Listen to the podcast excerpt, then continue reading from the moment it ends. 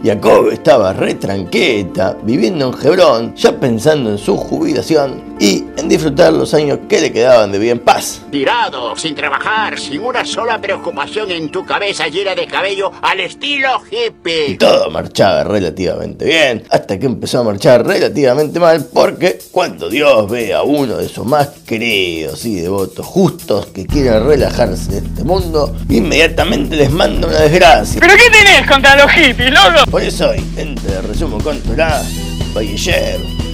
Esta es la historia de Yosef, un rubio afeminado y fachero menemista de 17 años, cuyo pasatiempo era estudiar con su papá Jacob, buchonear las actitudes de sus hermanos, peinarse y vestirse con su blusón multicolor que le había regalado su papito por ser su hijo favorito. Solo dos tipos de hombre usan esas camisas, los gay y los que viven de reventón, y no creo que sea un hombre que viva de reventón porque es un niño. Este favoritismo se debía a que padre e hijo eran ambos parecidos físicamente, ambos nacieron circuncidados, ambos fueron considerados los primogenitores de sus madres, y además porque ambos compartían experiencias de vida similares, Han enfrentado grandes penurias. como el hecho de que ambos tuvieron hermanos que los odiaban y querían matarlos, ambos vivieron en el exilio alejados de su tierra natal, Estaré en el extranjero hasta que pase el alboroto. Ambos se hicieron ricos en el extranjero, ambos se casaron en el extranjero, ambos tuvieron hijos en el extranjero y ambos hicieron prosperar a sus suegros extranjeros. ¡Qué interesante! Y además compartían el mismo delirio místico de que fueron bendecidos a través de un sueño profético. Y ambos compartirían el mismo destino final porque ambos morirían en la tierra de Egipto y ambos serían llevados post muerte a sus respectivos lugares de reposo en la tierra de Israel. Y todo marchaba relativamente bien con este favoritismo de Yosef en su juventud hasta que empezó a marchar relativamente mal, porque claro, la mayoría de sus hermanos estaban planificando la forma de deshacerse de él, porque aparte de que no les gustaba nada que Yosef presumiera de su ropita nueva multicolor, tampoco aguantaban que viva buchoneándolos con mentiras ante su padre.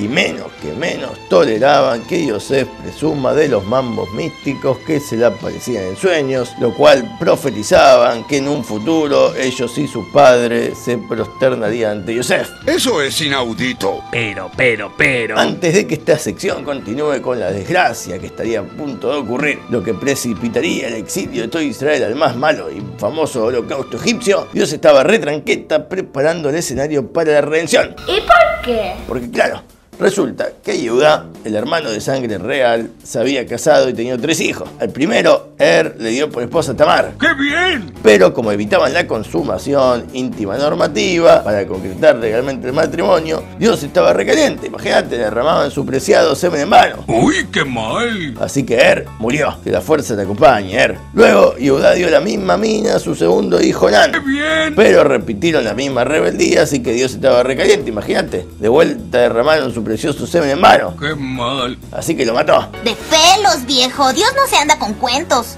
Que la fuerza te acompañe, Nan. Y Dudá estaba recaliente, imagínate, perdió a dos de sus tres hijos por una mujer. Y como todavía no existía el dicho que decía que el tercero es el vencido, censuró el matrimonio con su tercer hijo. Y Tamar estaba recaliente, imagínate, no la dejaban casarse y tener hijos de la familia de. Así que idealizó un plan para engañarlo, porque claro, a Yehudá le había fallecido la esposa y estaba caminando por el camino cuando Tamar se vistió de ramera y le ofreció sus servicios. ¿Quieres divertirte un rato, chaparrito? Claro que sí. a cambio de unas garantías que servirían de señales distintivas propias de Yehudá, como su anillo en forma de león, su bata y su bastón. Y luego desapareció del mapa. Y Yehudá estaba recaliente, imagínate, buscaba la ramera sin poder encontrarlo para que le devuelva las cosas que depositó como garantía. Y además le habían dicho que su ex nuera Tamar estaba embarazada de un padre anónimo. Así que Yehudá mandó a quemar viva a su ex nuera. Bien hecho. Pero, pero, pero, agarrate el tujes para no caerte, porque claro, Tamar anunció que su embarazo venía del dueño del anillo, del bastón y de la bata. Ahí sí te agarró. Sin excusas que lo salven, Yehuda admitió su relación turbia con su ex nuera, de la cual surgieron los segundos más famosos mellizos bíblicos, Pérez y Serach. Pérez sería uno de los antepasados directos del rey David, la dinastía del mismísimo y más último redentor, el rey Mashiach. Increíble. Lo que nos enseña que el Mashiach viene siempre de relaciones sexuales turbias, Qué trucazo, ¿no? como el incesto de las hijas de Lot y ahora esta relación con la supuesta ramera. ¿Tienes idea de lo loco que se se oye eso? Esos son los caminos inescrutables del mismísimo Dios, porque cuando todos están distraídos con sus desgracias, Dios abre el camino para la redención. ¡Ay, qué gran verdad! Y por eso volvemos a Yosef. Los hermanos le quitan de una vez y para siempre su favorita ropita multicolor. Y lo tiran desnudo a un pozo lleno de escorpiones y serpientes. Para luego venderlo a unos árabes que pasaban por ahí. Que a su vez lo vendieron otra vez y fue a parar a la casa del jefe de los matarifes, Potifar, en Egipto. ¡Uy, no lo puedo creer! Y en lugar de blanquear todo este asunto con su padre Jacob, los hermanos no tuvieron mejor idea que usar sus habilidades heredadas genéticamente de engañadores innatos, manchando la ropita multicolor con sangre de cabrito y presentándosela a su padre para que piense indirectamente que su hijo, el más favorito y el más querido, Yosef, fue despedazado por un lobo en el camino. Necesito volver a ver a mi amado hijo. Y mientras Jacob hacía duelo por su más querido y favorito hijo, y mientras sus hermanos disfrutaban la vida sin el buchón y agrandado de su hermano alrededor, Joseph estaba en Egipto retranqueta, peinándose el cabello, arreglándose su ropa y presumiendo su belleza por la metrópolis egipcia. Hola, emergencias. Hay un tipo guapo en mi casa. Oh, aguarde. Cancélelo todo. Solo soy yo. Pero, pero, pero. La esposa de su jefe lo quiso poseer. Puedes tenerme cuando quieras. Hazme tuya ya, te lo ruego. Ámame, ámame ya. Oh, qué sensual. No puede haber hombre en el mundo que nos excite con esta canción. Bueno, me voy. Y debido a su constante negativa y rechazo para con la esposa de Potifar, esta se enfermó de amor. Entiendo perfectamente. Jamás serás mío. Qué bueno, aceptas con calma que jamás tendrás al único hombre que en realidad has amado. Ahora creo que es mejor que te vayas, chiquita. y llegó al estado de confesar su locura a sus amigas, demostrándole lo difícil que era convivir con un hebreo tan fachero y no tener chance de poseerlo. Para probar su tesis, ella mandó a traer etrogim y un cuchillo para cada una de sus amigas y les dijo, pelen el.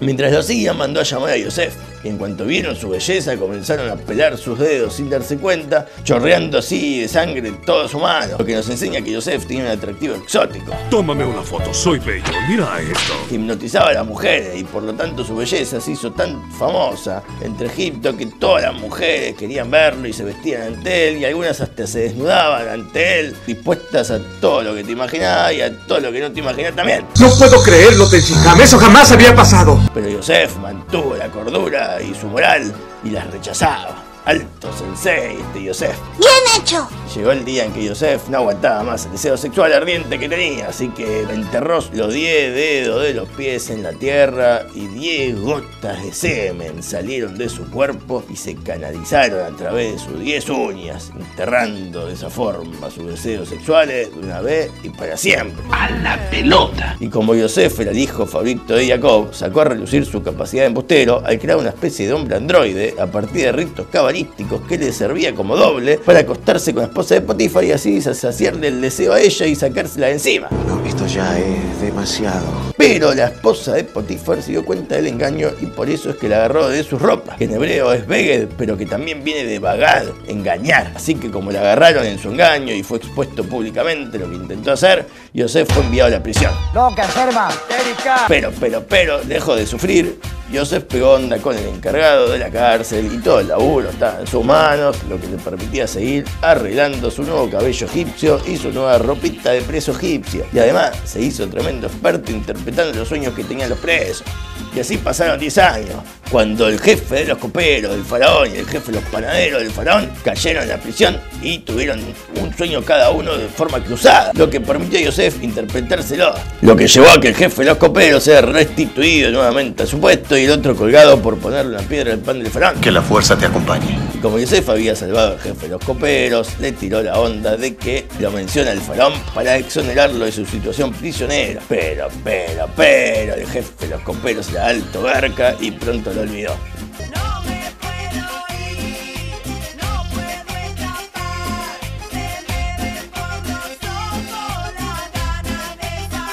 Así es. Espero que os haya iluminado. Hasta la próxima se despide He-Man deseándoles buena suerte y buena salud. Chau, chau, chau, chau. Chau.